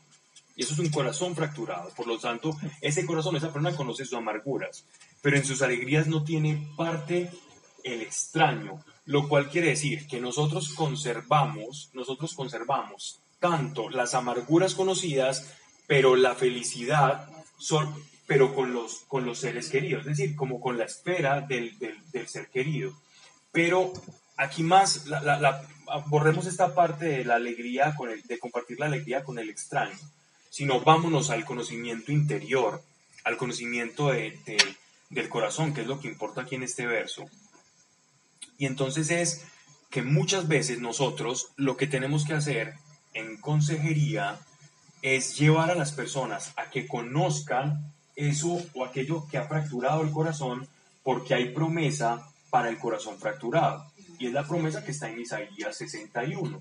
Y es que Él ha venido a sanar y a vendar a los de quebrantado corazón. Entonces, el descubrir esa amargura o ese quebranto que el corazón sabe que sabe, porque lo conoce, porque lo vivió, va a ser un gran paso para pedirle al Señor por su promesa que nos sane ese corazón quebrantado.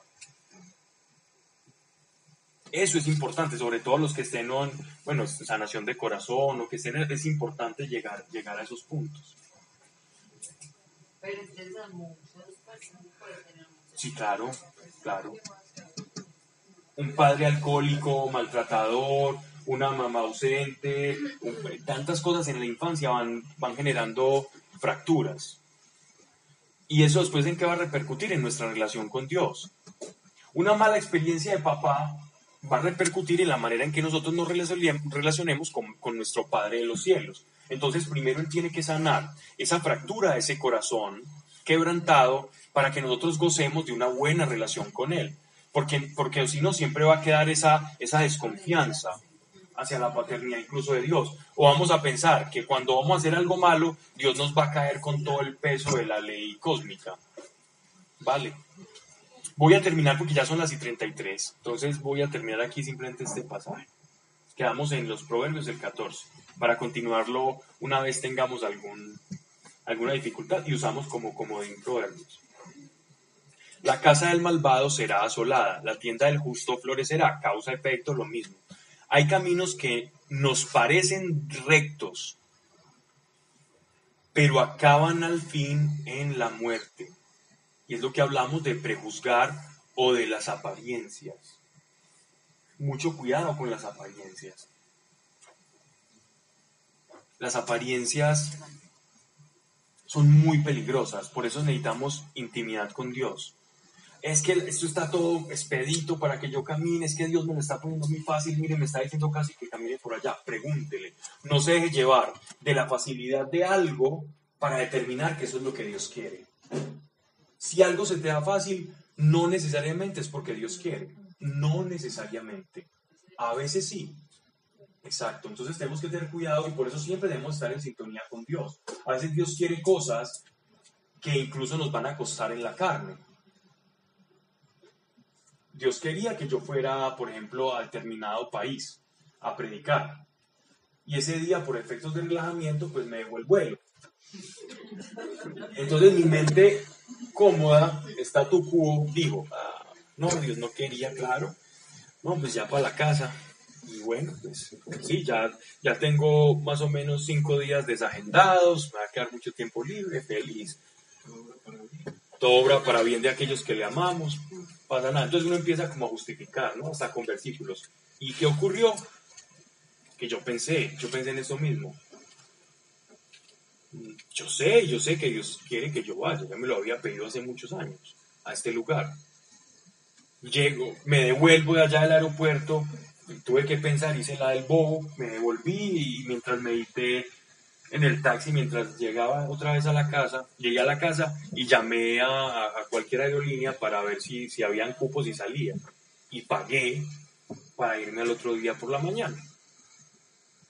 Entonces, no necesariamente lo fácil es lo que Dios, es la voluntad de Dios, no necesariamente. Así que preguntémosle primero, ¿listo? El dice, aún en la risa hay aflicción de corazón. Aún en la risa hay aflicción de corazón. Si no, pregúntenle a Héctor Lavoe. Y a la alegría sucede la congoja.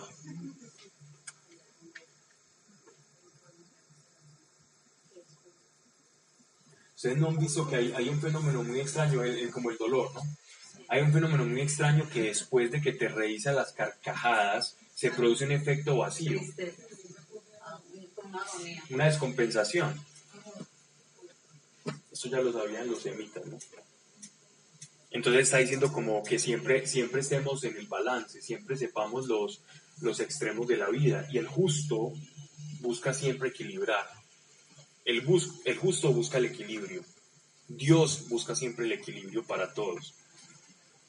El insensato tendrá el fruto de sus obras y de él gozará también el hombre bueno. Causa efecto para sellar esta serie de, de proverbios hasta el capítulo 14. Porque ya el 15, a partir del 15, ya se nos va a hablar, el que está escribiendo el proverbio, de las consecuencias del hablar mal y el hablar bien, de la mala lengua y de la buena lengua. Quedamos en el capítulo 15. Proverbios 15, para que me lo anoten allá, para que cuando haya algún lapsus. Padre, gracias por cada persona, por cada corazón, Señor. Te pedimos si hay alguien que ha llegado con carga, con aflicción, con problemas, Señor. Gracias porque tu mano poderosa está extendida y estamos invitados a participar de tu bendición, Señor, porque quieres bendecirnos y haciendo tu voluntad y en esa dirección pedimos, Señor, que descargues a cada corazón en el nombre de Jesucristo de Nazaret. La pasea con cada uno de nosotros, Señor, y llévanos, llévanos en una paz que haga que este resto de semana sea diferente y mejor que aquella que ya pasó. Y así lo declaramos en el nombre de Jesucristo de Nazaret. Amén.